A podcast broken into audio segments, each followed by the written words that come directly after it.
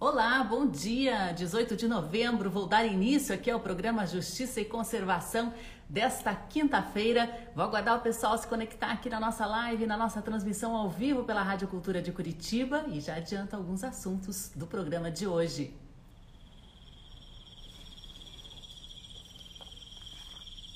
Bom dia, Kelly, seja bem-vinda!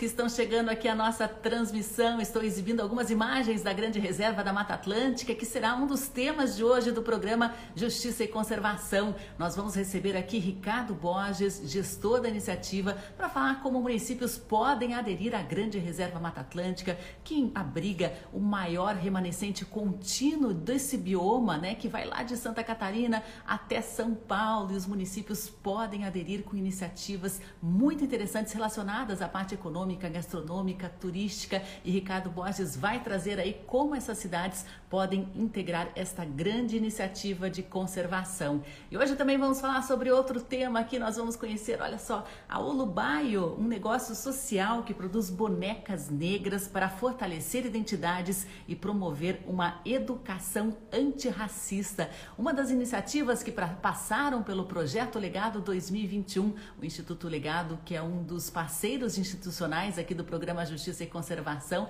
está aí nos ajudando essa, esses dias com as iniciativas que foram aceleradas, né, que passaram pela capacitação, iniciativas de todo o Brasil que têm feito um impacto positivo muito grande em suas comunidades. E hoje a gente vai conhecer aqui a Olubaio. Nós vamos receber então a Mariane Dias, né, que é mestra em educação, pedagoga, e quando começou a dar aulas percebeu, né, essa essa questão envolvendo o racismo e também a falta de brinquedos representativos para as pessoas pretas, as pessoas negras. Eu vou aqui tirar as imagens e já vou chamar aqui a Mariane Dias para começar a nossa conversa. Fiquem muito à vontade aí para participar, para mandar suas perguntas, os seus comentários, as suas sugestões. Lembrando que estamos transmitindo aqui também pelas plataformas digitais do Observatório de Justiça e Conservação com imagens, né? No arroba Justiça Eco no Instagram e estamos transmitindo via Rádio Cultura de Curitiba. Fiquem muito à vontade aí para acompanhar e também para participar aqui.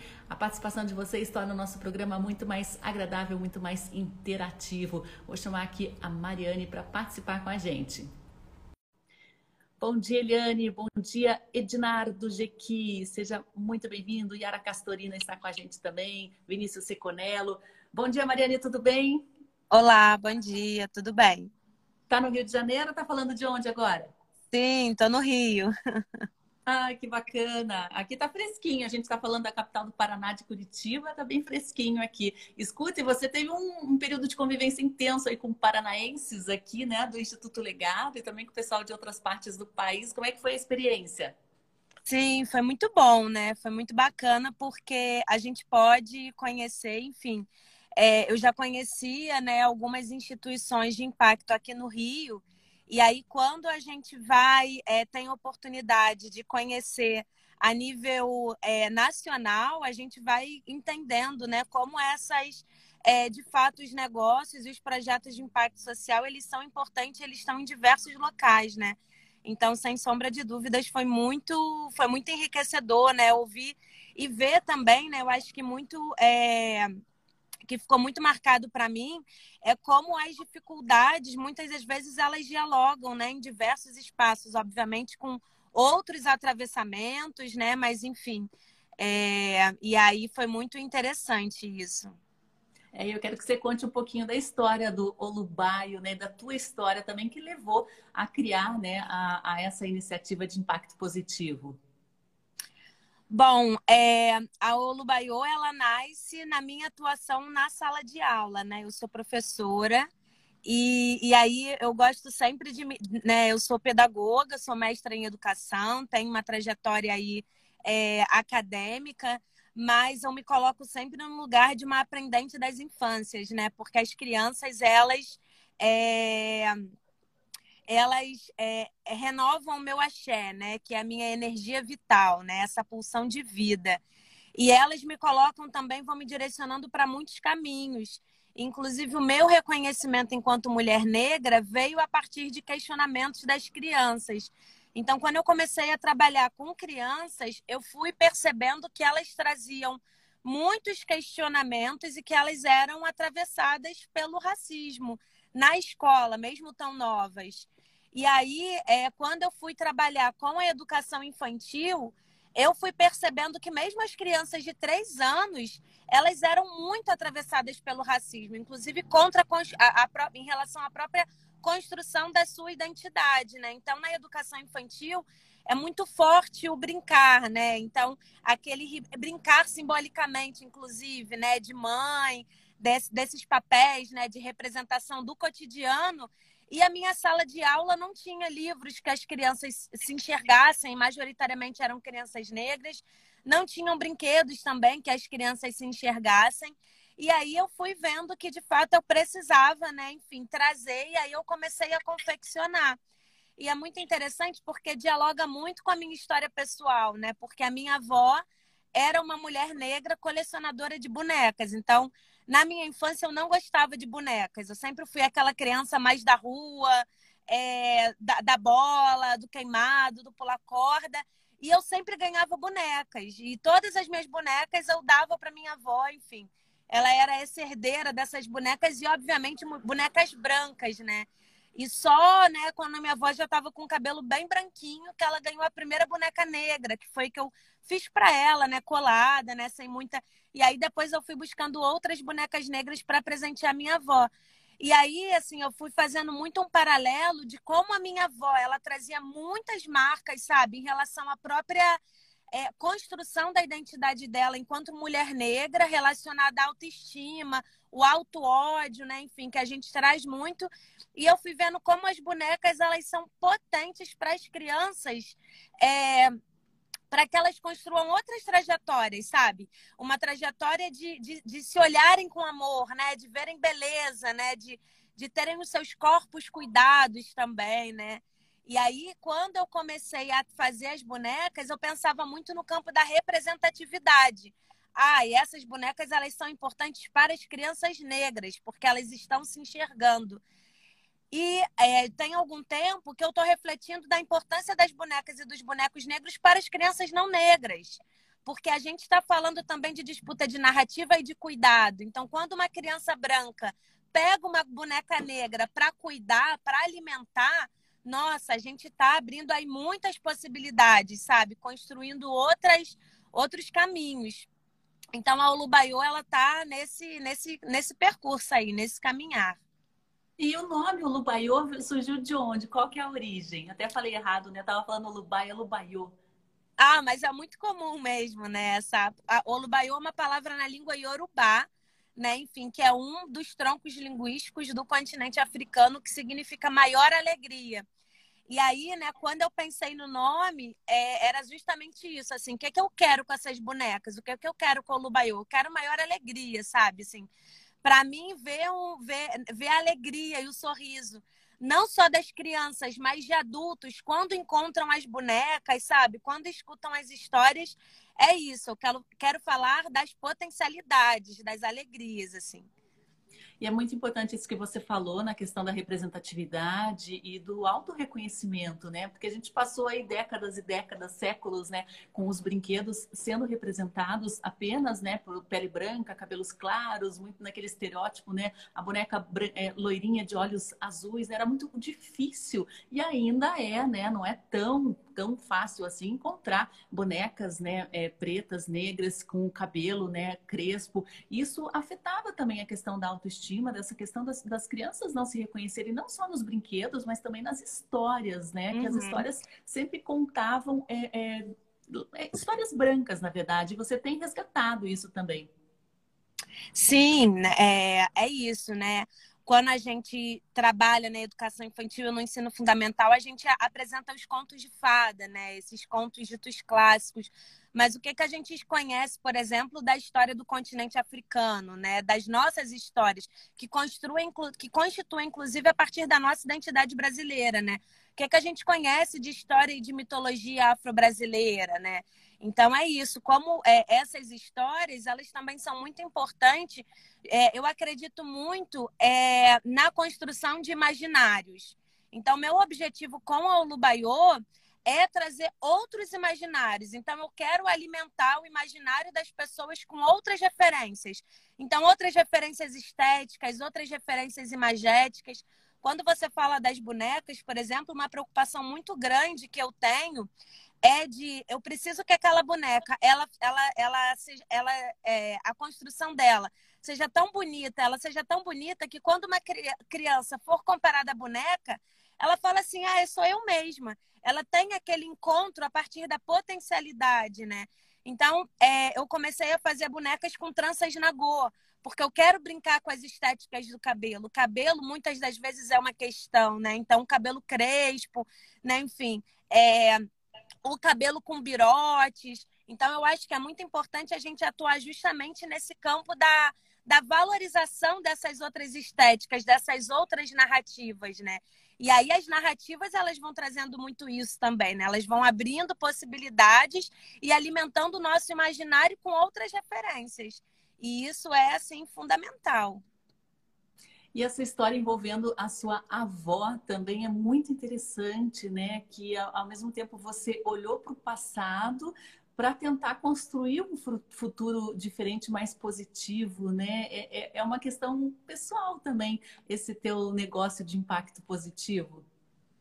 É muito, assim, é muito. E aí é muito interessante porque quanto mais eu vou me apropriando da Olubaiô, eu vou vendo como a Olubaiô é muito importante para mim, não só enquanto profissional, mas enquanto construção de pessoa, né? É, não sei se você conhece, mas é, no continente africano existem os adinkras, que é do povo, né? Do povo Akan. E aí, dentro desses adinkras, né? Que são é, são registros, são símbolos que vão trazer muitas filosofias. Existe a Sankofa, e a Sankofa, ela é representada por um pássaro que olha para trás. E a Sankofa é exatamente isso que você falou, né? É, é a, o resumindo, né? Traz que nunca é tarde para voltar para trás, né? Olhar para trás e buscar o que ficou para trás, sabe? Então, eu vejo muito que é olhar para trás, pegar o nosso passado, entender o nosso presente e construir outras possibilidades, outros caminhos. E, e aí eu vejo muito que a minha história, né, o Lubaiu, ela está muito interligada a isso também, né? A esse processo de uma. Porque é isso, né? É, é, eu fui me, me reconhecer, eu estava até ouvindo essa semana, né? Nós, enquanto mulheres, nos reconhecemos primeiro é, em dois momentos de mulheres negras, né? Primeiro, quando nos reconhecemos enquanto mulheres, e depois, quando nós nos reconhecemos enquanto mulheres negras, né? Então, vai muito também desse resgate, sabe? Dessas histórias que não me foram contadas. Então, é, eu quero muito contar outras histórias para as crianças, sabe? Não só para as crianças, mas para as mulheres da minha idade, para as mulheres mais velhas também que não tiveram acesso a essas histórias, né? Então, é esse movimento de olhar para trás, resgatar, né? Enfim, dar uma remexida lá na nossa história e trazer outros caminhos. E como é que tem sido a experiência? E você tem feito a venda desses produtos, que são produtos sociais também, né? Com vários preços. Tem feito essas oficinas, contação de história. Como conta a rotina da Olubaio? É, eu tenho muitas parceiras, assim, parceiros, né? Então, até vi algumas pessoas entrando por aqui. E, e aí isso vai fortalecendo muito o nosso trabalho, né? É, em muitos momentos eu me via muito sozinha, né? Porque, porque é isso, sozinha na escola, nos espaços onde eu atuo, é, sozinha na região onde eu moro, e aí a gente vai encontrando né, parcerias.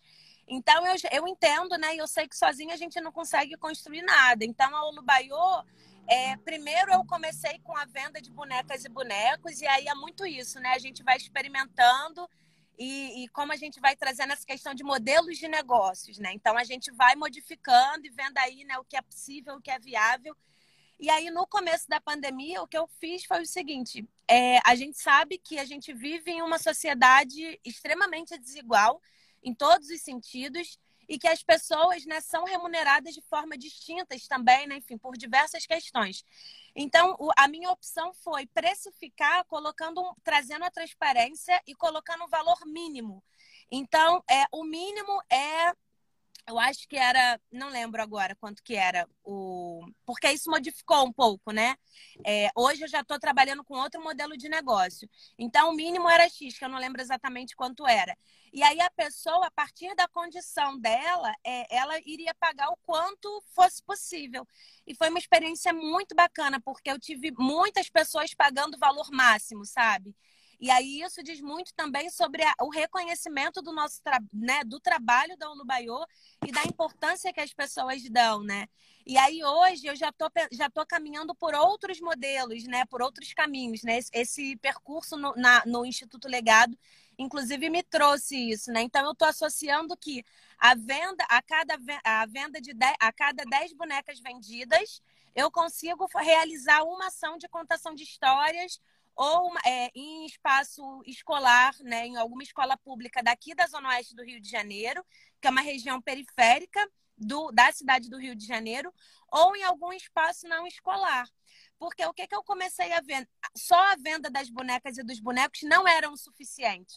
Eu estava trabalhando de forma muito pontual. Então, falei assim: ah, então eu preciso chegar nas crianças. Então, como eu chego nas crianças? Com a contação de histórias, que eu consigo trazer outras referências para as crianças, né? E aí eu fui vendo que isso não é o suficiente. A gente precisa trabalhar na formação de professores. Então, na semana que vem, por exemplo, eu vou em uma escola pública aqui na Zona Oeste e conversar com professores sobre a importância de uma educação antirracista desde a infância porque eu entendo que isso traz uma potencialidade muito grande. Se tiverem 30 professores me ouvindo e cada professor trabalha com 20 crianças, olha a quantidade de crianças né, que a gente consegue impactar, obviamente, com um trabalho contínuo. Né? Então, a Lubaiu está justamente estruturando o modelo de negócio dela para é, relacionar parte das vendas dos produtos para essas ações de impacto social, desde o campo de formação de professores, quanto de fato está ali com as crianças, contando, enfim, compartilhando histórias. É, além desse custo aberto, você tem um valor agregado que envolve essas ações sociais. Isso é muito interessante, né? É um negócio social, né? Que tem trazido um impacto positivo desde lá da sua criação, né? Com as primeiras bonecas até agora, com esse impulsionamento, essa aceleração que possibilita também o treinamento de outros multiplicadores, porque os próprios professores muitas vezes eles erram, né? Ou se não erram, eles não sabem muito bem lidar com algumas situações, né? Você tem, tem sentido assim assim, que tipo de dificuldade que é mais comum? Nossa, são muitas. é, são muitas, porque eu acho que a, é, o primeiro passo, assim, eu já entendi que é, de primeiro eu preciso dialogar com quem entende, né, quem enxerga que de fato o racismo ele é estrutural e ele é sistêmico. Eu acho que eu não, nesse momento, eu não consigo mais empenhar energia e forças para explicar à pessoa o porquê, né? Enfim, porque muitas das vezes entram nisso, né? É, de que, enfim, é vitimismo, e é isso, e é bullying, né? Enfim, então eu não. É, eu quero gastar energia com quem, tá, com quem já entende, né? Consegue entender que, de fato, é, é uma questão e que nós, enquanto professores e professoras, nós não tivemos uma formação, um embasamento para trabalhar as questões raciais na escola. Por quê?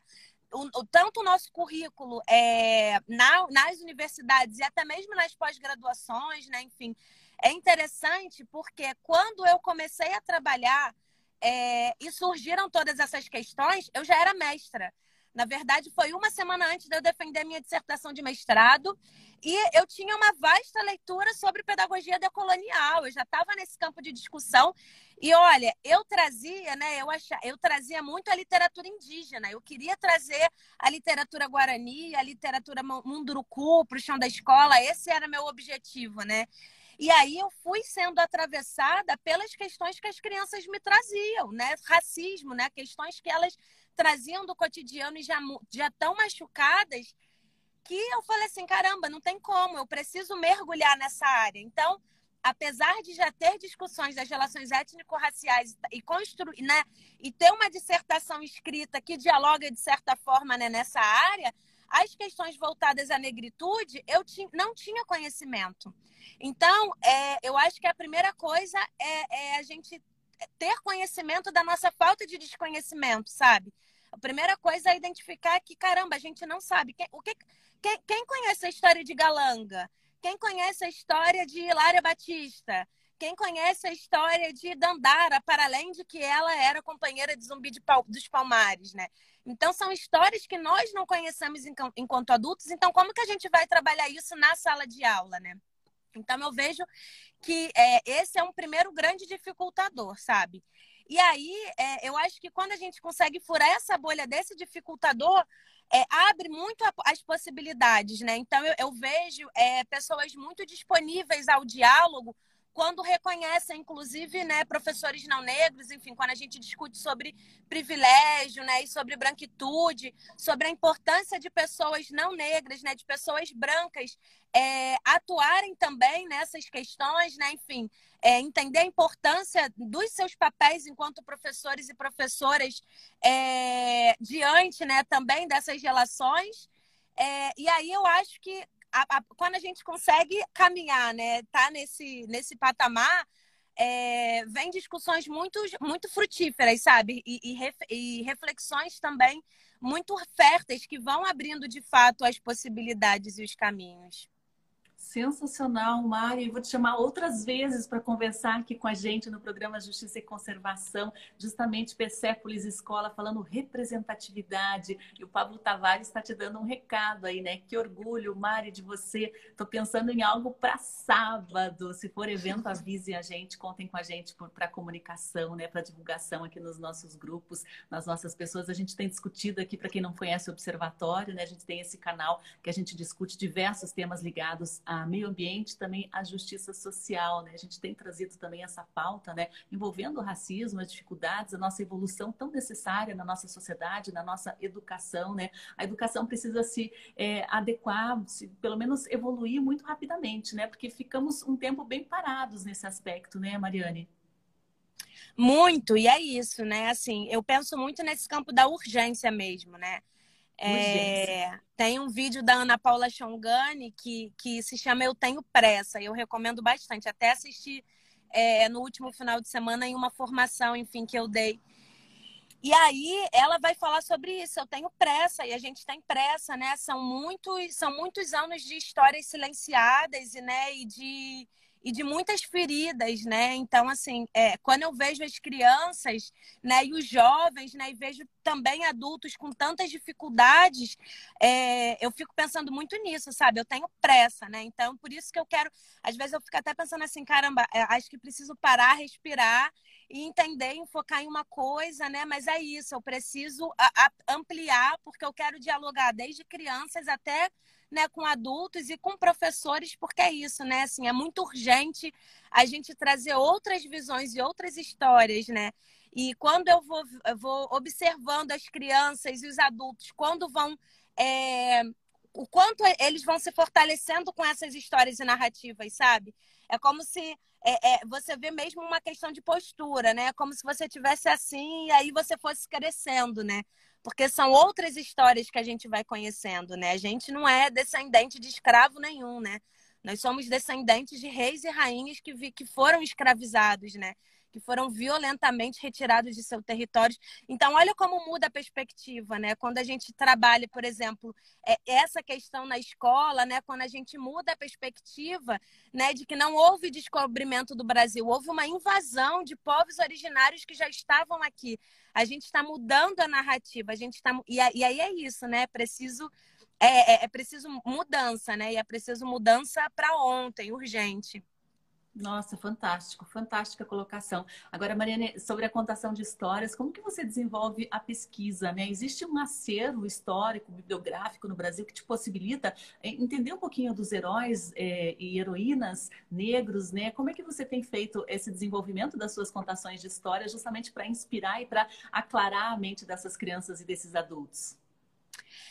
É, é uma questão, né? Assim, é uma questão muito, muito delicada, justamente por conta de registros históricos, né? Eu quero até compartilhar aqui é, um projeto que eu participei, que foi o Narrativas Negras, teve a publicação, inclusive, pela editora Voo, e foi um livro que foi publicado a partir de financiamento coletivo, em que conta a história de se eu não me engano, 45 mulheres negras é, brasileiras e é um livro ilustrado. E eu escrevi sobre a Eva Maria de Bom Sucesso e sobre a Hilária Batista, que é a tia Ciata. E eu senti muitas dificuldades também nesse processo de pesquisa, justamente por conta desses registros, né? E aí a gente vai vendo como essa questão, obviamente, é, é o que, que eu faço? Eu vou buscando histórias e narrativas que a gente já tem aí alguma, ah, já tem pesquisas, né? Enfim. É, e aí, em outras, eu estou é, investindo, por exemplo, aqui na Zona Oeste do Rio de Janeiro, né, na cidade do Rio de Janeiro, nós temos muitas histórias que não são contadas, né? Então, uma, uma, uma próxima pesquisa né, pessoal que eu quero é trazer justamente a contribuição de pessoas negras, da população de pessoas negras daqui dessa região que eu moro, desse território, que a gente desconhece. Então, vai muito dessa questão de uma, de uma escavação mesmo, né? Então, é a partir da oralidade, das entrevistas, de ir lá no mais velho, do mais velho, enfim, de, pe de pegar das memórias, porque existe de fato uma questão muito grande em relação ao registro, porque eram histórias que não eram né, é, consideradas importantes, né? Enfim, eu li recentemente um livro da, da Ana Maria Gonçalves, Um Defeito de Cor, e que logo na introdução, né, um livro que ela vai falar sobre a Luísa Maim, né? Enfim, é um livro muito, muito, muito bom, né? Tanto no campo literário quanto no, no, no, campo histórico. E logo na introdução ela vai falar sobre isso, né? Sobre é, como aqueles escritos e registros da Luísa Maim estavam ali jogado no fundo de uma igreja e que ia para o lixo, sabe? Então, é, é, muito, eu vejo muito como um processo de escavação de histórias mesmo, né? E aí, o que que eu faço? A minha, eu, fa, eu faço uma curadoria das histórias que eu vou trabalhar. Então, eu busco sempre histórias é, de autoria negra, né? São histórias de protagonismo negro. E uma coisa que eu tenho refletido muito também é eu quero compartilhar histórias de amor, sabe? Então, eu quero compartilhar não só as histórias de guerra e das potencialidades, mas eu quero trazer também que, caramba, nós também somos frutos do amor, né? Nós, o amor, ele também é acessível para gente, né? Pessoas negras.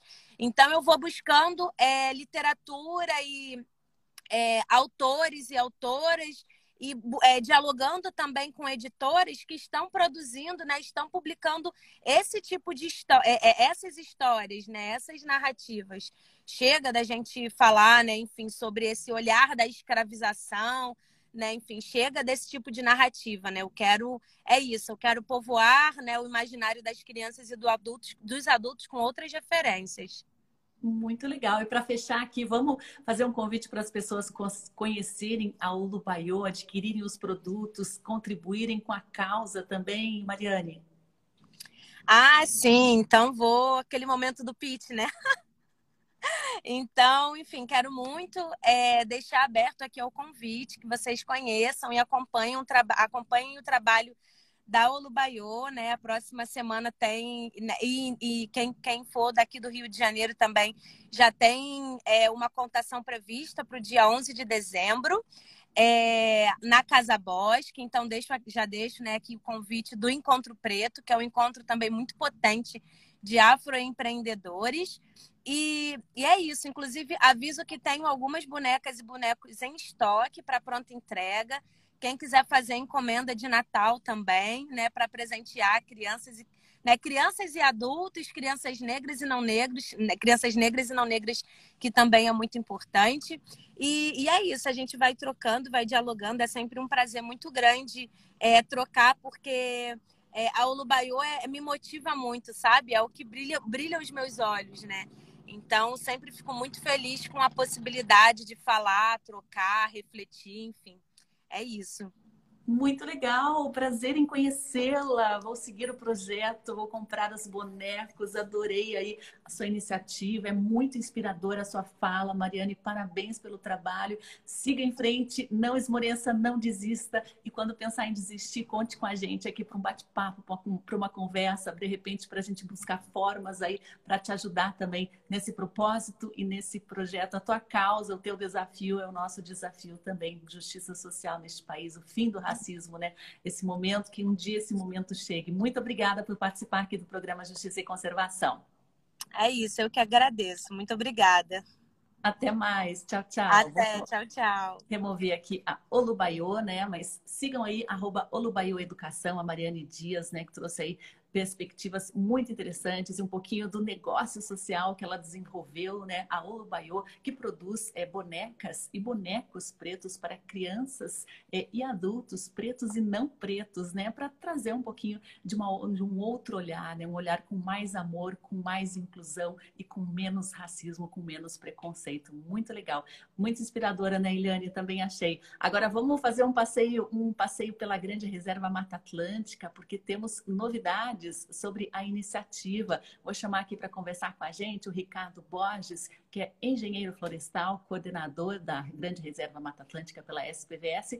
Ele traz novidades a respeito da adesão de novas possibilidades dos municípios.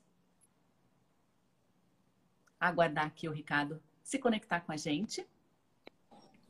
Bom dia, Ricardo Borges. Bom dia, Sandra. Como é que vai? Tudo bem. No começo do programa exibi algumas imagens aí do Instagram da Grande Reserva Mata Atlântica, né? Esse grande, acho que é o maior remanescente contínuo de Mata Atlântica que temos hoje, né? E é um potencial econômico gigantesco que vocês têm eh, prestado muita atenção e desenvolvido projetos para desenvolvimento. Com certeza, Sandra. A gente é, é, vem dando continuidade ao trabalho, né? A gente já teve algumas vezes aqui na, no no jornal, conversando, contando para as pessoas um pouquinho das novidades, né, o que, que vem acontecendo atualmente. Sempre tem novidade, né? Por isso, inclusive, que a gente vem tem vindo com uma frequência cada vez maior. Espero que cada vez mais, né? Sempre um prazer estar aqui é, conversando contigo, conversando com o pessoal. E é, dessa vez a gente tem é, mais um passo importante, vamos dizer assim, para a consolidação desse território, né? Porque a, a Grande Reserva Mata Atlântica, como você bem citou, é um patrimônio enorme, né? E eu fiquei muito contente de poder escutar um pouquinho a fala da, da Mariane agora há pouco, dessa preocupação de várias pessoas bastante preocupadas é, também com esse resgate cultural, o resgate da nossa história, a formação nossa, né, de como país, né, quais foram as, as principais culturas formadoras do, do, povo que nós somos hoje.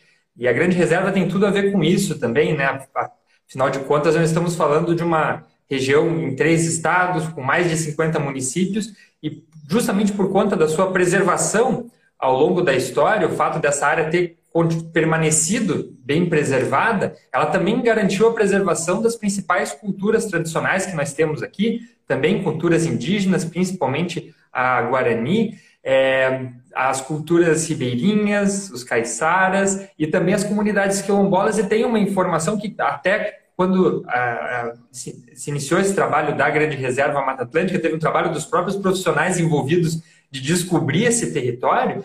E essa é a região que concentra o maior número é, de comunidades quilombolas é, no Paraná e em São Paulo. Né? Então, no Paraná, principalmente essa região ali em Adrianópolis, um pouco é, em Guaraqueçaba e em São Paulo, no Vale do Ribeira, são dezenas de comunidades muito fortalecidas, muito bem organizadas e que, inclusive, vale muito a pena de, de serem conhecidas. É, muitas delas é, têm já processos antigos é, de, de, visitação, de turismo, muitos atrativos muito bacanas, né?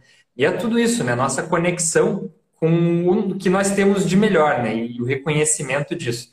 Então, é, o trabalho, ele é contínuo, né? E ele passa por diversas frentes aí, não só a conservação, a valorização de unidades de conservação, mas também o fortalecimento é, cultural e essa soma de esforços entre as pessoas.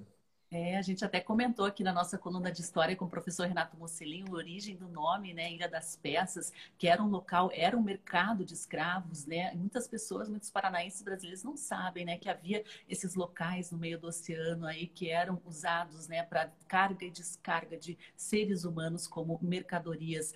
Agora, Ricardo Borges, vocês já conseguiram uma adesão absurda aqui, né? Na região da Serra do Mar é, paranaense, né? Muitas iniciativas, comércios, negócios locais, comunidades que aderiram à Grande Reserva Mata Atlântica e agora tem uma, uma nova adesão aí. Fale um pouquinho, existe uma carta, como é que está funcionando isso? Bom, Sandra, a, a, Grande Reserva, como uma iniciativa, né, a Grande Reserva é um território, né, ela é uma, uma marca que representa é, esse nosso patrimônio, né, que eu acabei de citar, uh, mas para que ela se consolide, para que a gente consiga de fato avançar e ter resultados concretos para as pessoas que moram aqui, isso precisa é, de um trabalho a várias mãos. Né? Ninguém consegue mudar um cenário sozinho. Né? Então, é, a soma de esforços, ela sempre foi muito necessária e sempre foi muito bem-vinda né? dentro da, da iniciativa. Então, a gente tem hoje, é, e é, cada vez esse grupo cresce, né? a participação de pessoas, desde pessoas das comunidades, comunidades pesqueiras, até empresários de todos os diferentes portes, é, pessoas de instituições de ensino e pesquisa, pessoas de instituições não governamentais, um conjunto muito amplo de pessoas interessadas em fazer com que esse trabalho aconteça e, e gere frutos. É, mas uma parte essencial de todo esse, esse processo também é o envolvimento das gestões municipais. A gente está falando no território da Grande Reserva Mata Atlântica de mais de 50 municípios que compartilham esse patrimônio, compartilham esse território. E o fato desses municípios estarem, apesar de estarem separados em três diferentes estados, né, é, é muito interessante a gente pensar nessa perspectiva de que existe uma é, questão que conecta todos esses municípios. E essa questão é a Grande Reserva Mata Atlântica, um patrimônio compartilhado. Então, é, até o próprio, é, o próprio município se reconhecer pertencente a esse território, é um contexto que traz desafios, né, que também podem ser compartilhados por outros municípios, é muito importante. Né? Então, a, a, o sucesso da, da iniciativa, para que ela de fato gere frutos, passa também para que a gente tenha gestões municipais cada vez mais comprometidas, realizando é, trabalhos e trazendo bons exemplos de gestão. A gente sabe que, uh, via de regra, a gestão no município ela traz, por si só, dentro do seu próprio território, muitos desafios né, com relação à gestão de recursos, com relação a, a, a, aos, aos, profissionais que, que atuam nessas gestões e projetos né, que precisam ser priorizados e, e escolhidos. Né? O município via de regra, tem muito mais problema do que tem perna para conseguir é, executar todas essas frentes. Então, uh, desde o começo, quando foi lançada a iniciativa em meados de 2018, teve um esforço grande para apresentar esse contexto da grande reserva para as gestões municipais. Né? E apesar da gente estar falando hoje de uma carta de adesão para oficialmente os municípios da grande reserva assinarem é, é um, um compromisso de que fazem parte e apoiam a grande reserva Mata Atlântica, não quer dizer que isso já não viesse acontecendo há muito mais tempo, né? Então eu posso, sempre gosto de citar o principal exemplo, que é a gestão é, de Antonina, aqui no litoral do Paraná, que foi o primeiro município a, de fato, abraçar a iniciativa da Grande Reserva Mata Atlântica, já foi responsável por, inclusive, promover eventos de divulgação é, é, nacional né, da, da iniciativa da Grande Reserva, isso falando em 2019 ainda. E desde então, uma parceria bastante sólida, onde o município de fato entendeu que tinha muito a ganhar fazendo parte e ainda se promovendo como um município pertencente à Grande Reserva, um município que está no coração desse, desse território e, e das mais diferentes frentes. Né? Então, é, dentro dos projetos relacionados a turismo. Né? O município já traz a Grande Reserva Mata Atlântica como parte da estratégia. Né? A participação na, na, na, iniciativa, nos encontros, nas discussões. Mas Antonina, né, apesar de ter sido um pioneiro também, não está sozinha. E isso é muito importante, porque é, cada vez mais a gente vem enxergando o interesse e o envolvimento dos mais diversos municípios. Então, hoje a gente já tem um cenário em que é, uma série de municípios já vem se aproximando mais e trabalhando em conjunto com a iniciativa da Grande Reserva Mata Atlântica. Né? E, é... Vou só te interromper, porque olha claro. só, Casa da Mata Ecolode está dizendo aqui: vamos consolidar essa iniciativa.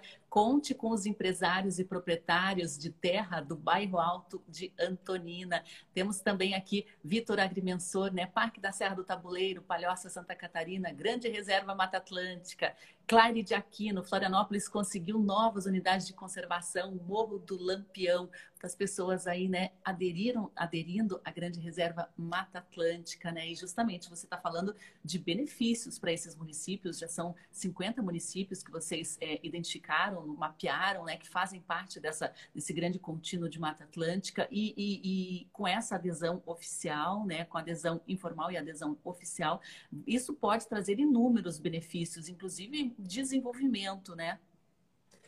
Isso, isso mesmo. E assim, é, é bem interessante porque hoje a gente tem como que a grande reserva funciona, né? Ela é, gera materiais de comunicação, ela é uma iniciativa bastante forte de comunicação, também de mostrar para as pessoas os valores que a gente tem aqui, as belezas da nossa região, com uma série de vídeos muito linda que as pessoas podem acessar no nosso canal do YouTube, mas também mantendo as redes sociais ativas, gerando materiais como essas coletâneas de folders que nós temos, que estão cada vez mais populares também, só que esses materiais eles só são possíveis a partir do envolvimento de pessoas. Né? Então a gente é, é, tem também, desde o final de 2018, uma estrutura é, importantíssima, né, que é a base, de fato, hoje da Grande Reserva Mata Atlântica, que é a rede de portais da Grande Reserva. Os portais seriam essas regiões menores que dão acesso né, aos visitantes, às pessoas, a esse grande patrimônio. E a estruturação e o amadurecimento desses portais ele é feito a partir desse grupo.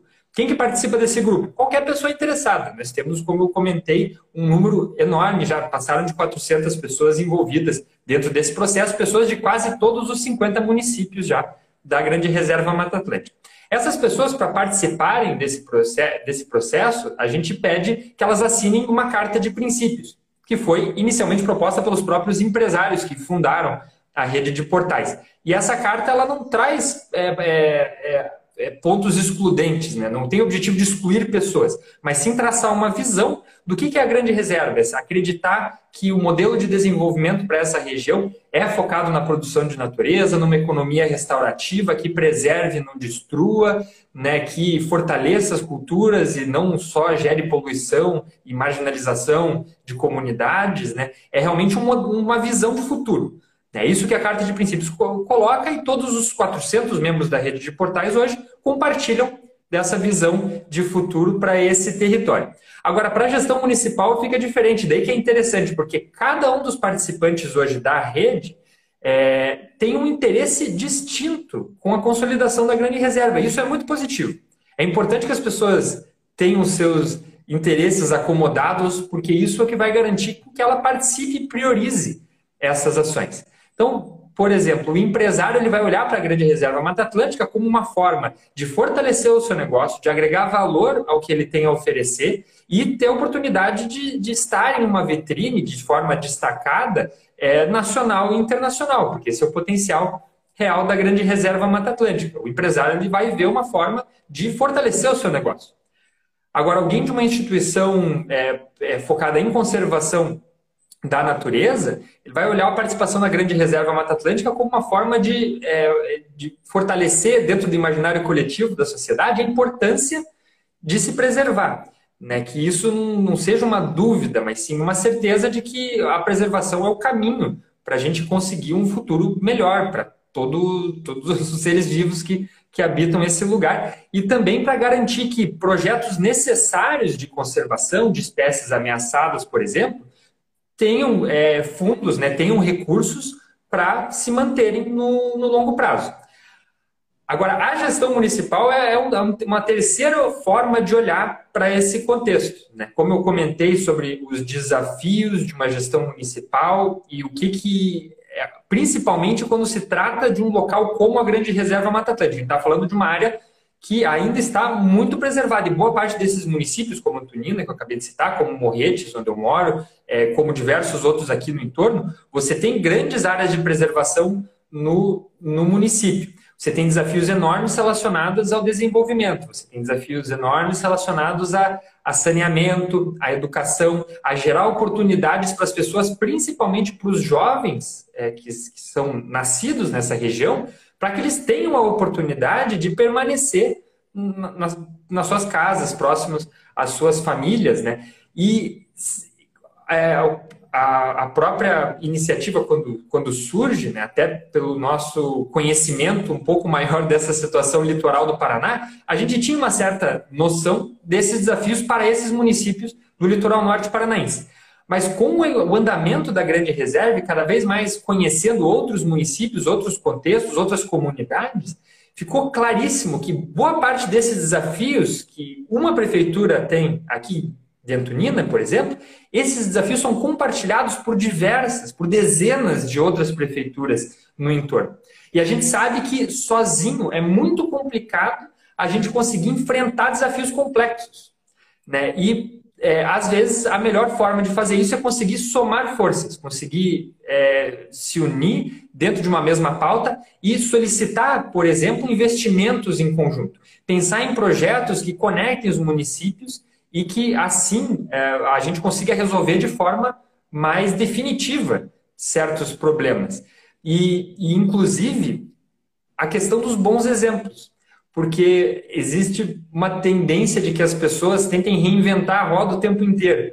É, então, se temos aqui 50 municípios, certamente temos bons exemplos, ao mesmo tempo que temos desafios compartilhados por vários municípios, temos bons exemplos onde esses desafios já estão sendo é, vencidos, esses desafios já estão sendo uh, é, resolvidos, né, por assim dizer. Então, é muito importante a gente também ter esse radar, esses olhos abertos para os nossos parceiros, né? Entender que esses, que os, assim como os empresários podem trabalhar em parceria, assim como as instituições não governamentais, as, as academias, enfim, podem e têm esse potencial enorme de estarem conectados, sintonizados e poderem desenvolver projetos em conjunto. Isso serve também para os municípios. Né? Então, os municípios aprenderem um pouco com os outros e conseguirem compartilhar as suas próprias é, iniciativas positivas. Né? Então, é, isso é, é, muito bacana, os municípios vêm é, se envolvendo cada vez mais com isso. E, justamente, se a gente tem para a rede de portais uma carta de princípios, para os municípios isso não ia dar muito certo, porque é para pessoas físicas. Né? A gestão municipal tem uma situação é, diferenciada. E isso surgiu como uma ideia, na verdade, no ano passado, nas eleições municipais, onde a gente compartilhou com todos os candidatos, pelo menos os candidatos de 37 dos 50 municípios, né, a prefeito, uma carta de, de, de, é, de compromissos, né, onde os, os candidatos poderiam assinar e, for, e formalmente colocar que é, estão com, estariam com pautas é, convergentes com a grande reserva Mata Atlântica. E, e, vários prefeitos assinaram, vários, dos vários candidatos assinaram, vários desses candidatos se tornaram prefeitos. E a gente viu a necessidade, até pela expansão durante todo esse ano da iniciativa, muito para o estado de São Paulo, para Santa Catarina também, que era necessário um passo a mais. Então foi desenvolvida com base nessa carta aos candidatos, uma carta de adesão aos municípios. E qual que é o conteúdo dessa carta? É, traz, ah, o município ele tem que estar redondinho, 100% da sua gestão já é, zero bala já de começo de jogo? Na verdade, não. Ela traz só um conjunto de boas práticas que, se todos os 50 municípios da Grande Reserva é, executarem essas boas práticas, que é, é, ter uma secretaria ou um departamento de meio ambiente, outro de turismo, manter conselhos de meio ambiente e turismo ativos, é, valorizar as unidades de conservação, a cultura, trabalhar com projetos de educação, capacitação de negócios com impacto é, ambiental e social, né, como foi compartilhado pela Mariane. E é, se, se, todos os municípios tiverem um olhar para isso, a grande reserva Mata Atlântica está muito mais diferenciada e muito mais fortalecida. Né? E além dessas boas práticas, a gente também encaminha as prefeituras para assinatura do prefeito né, é, que o, o, município se comprometa a participar das discussões. E daí é a parte mais importante, Sandra, porque é, quem vai dizer, ditar o ritmo e para onde vão as coisas, quais são as decisões que vão ser tomadas em conjunto, são as pessoas que estão participando. E a gente sabe o desafio da gestão municipal e que certamente as pessoas que trabalham nessas gestões uh, têm uma agenda bastante corrida e concorrida. Então, um, um, documento oficial onde o prefeito indique que é, os seus, a sua equipe é, deve priorizar participar das discussões da Grande Reserva Mata Atlântica a nível é, regional, é muito importante. Né? Então, esse, essa carta tem um ganho duplo, onde o município ele se reconhece é, fortalecido pela iniciativa da Grande Reserva, compartilha de uma visão em conjunto e se compromete a estar participando das discussões. Né? Esse é o principal ganho e o avanço, né, de, o diferencial que a gente está tendo hoje em dia. É, não ficar só no blá blá blá, né? Ficar em compromisso assinado, né? E com essa participação efetiva. O Vitor aqui lembra, né? Ações de proteção à floresta nativa, plano diretor municipal, coleta e seleção de resíduos, são muitas as missões para a gestão municipal, né? Realmente, ó, Eliane lembrando aqui, Guaratuba ainda existe derrubada de mata por lá, né? Ó, dá um alô aí para o Gabriel Marque, que tem feito as imagens maravilhosas, vídeos incríveis da Grande Reserva Mata Atlântica.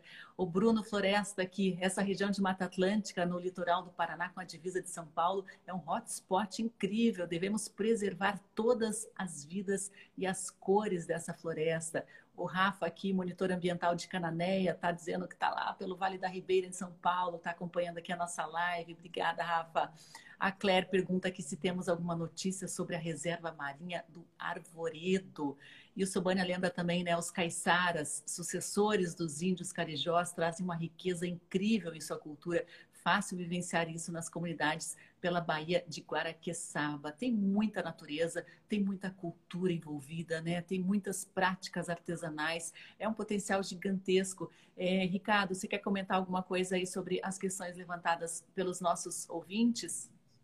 É, acho que principalmente já o pessoal já se manifestando de vários locais dentro da grande reserva Mata Atlântica, né? Então acho que é bacana é, compartilhar com o pessoal que, além de Antonina, que também assinou a carta, nós temos aqui o município no litoral norte do Paraná de Morretes, de Guaraqueçaba, que também é, se comprometeram a estar é, cada vez mais é, participando das discussões da grande reserva na região dos mananciais Piraquara, né, que também foi um dos primeiros municípios a assinarem, que está mais é, alinhado também com a iniciativa aqui no estado do Paraná. Temos, estamos aguardando ainda a assinatura de alguns outros municípios.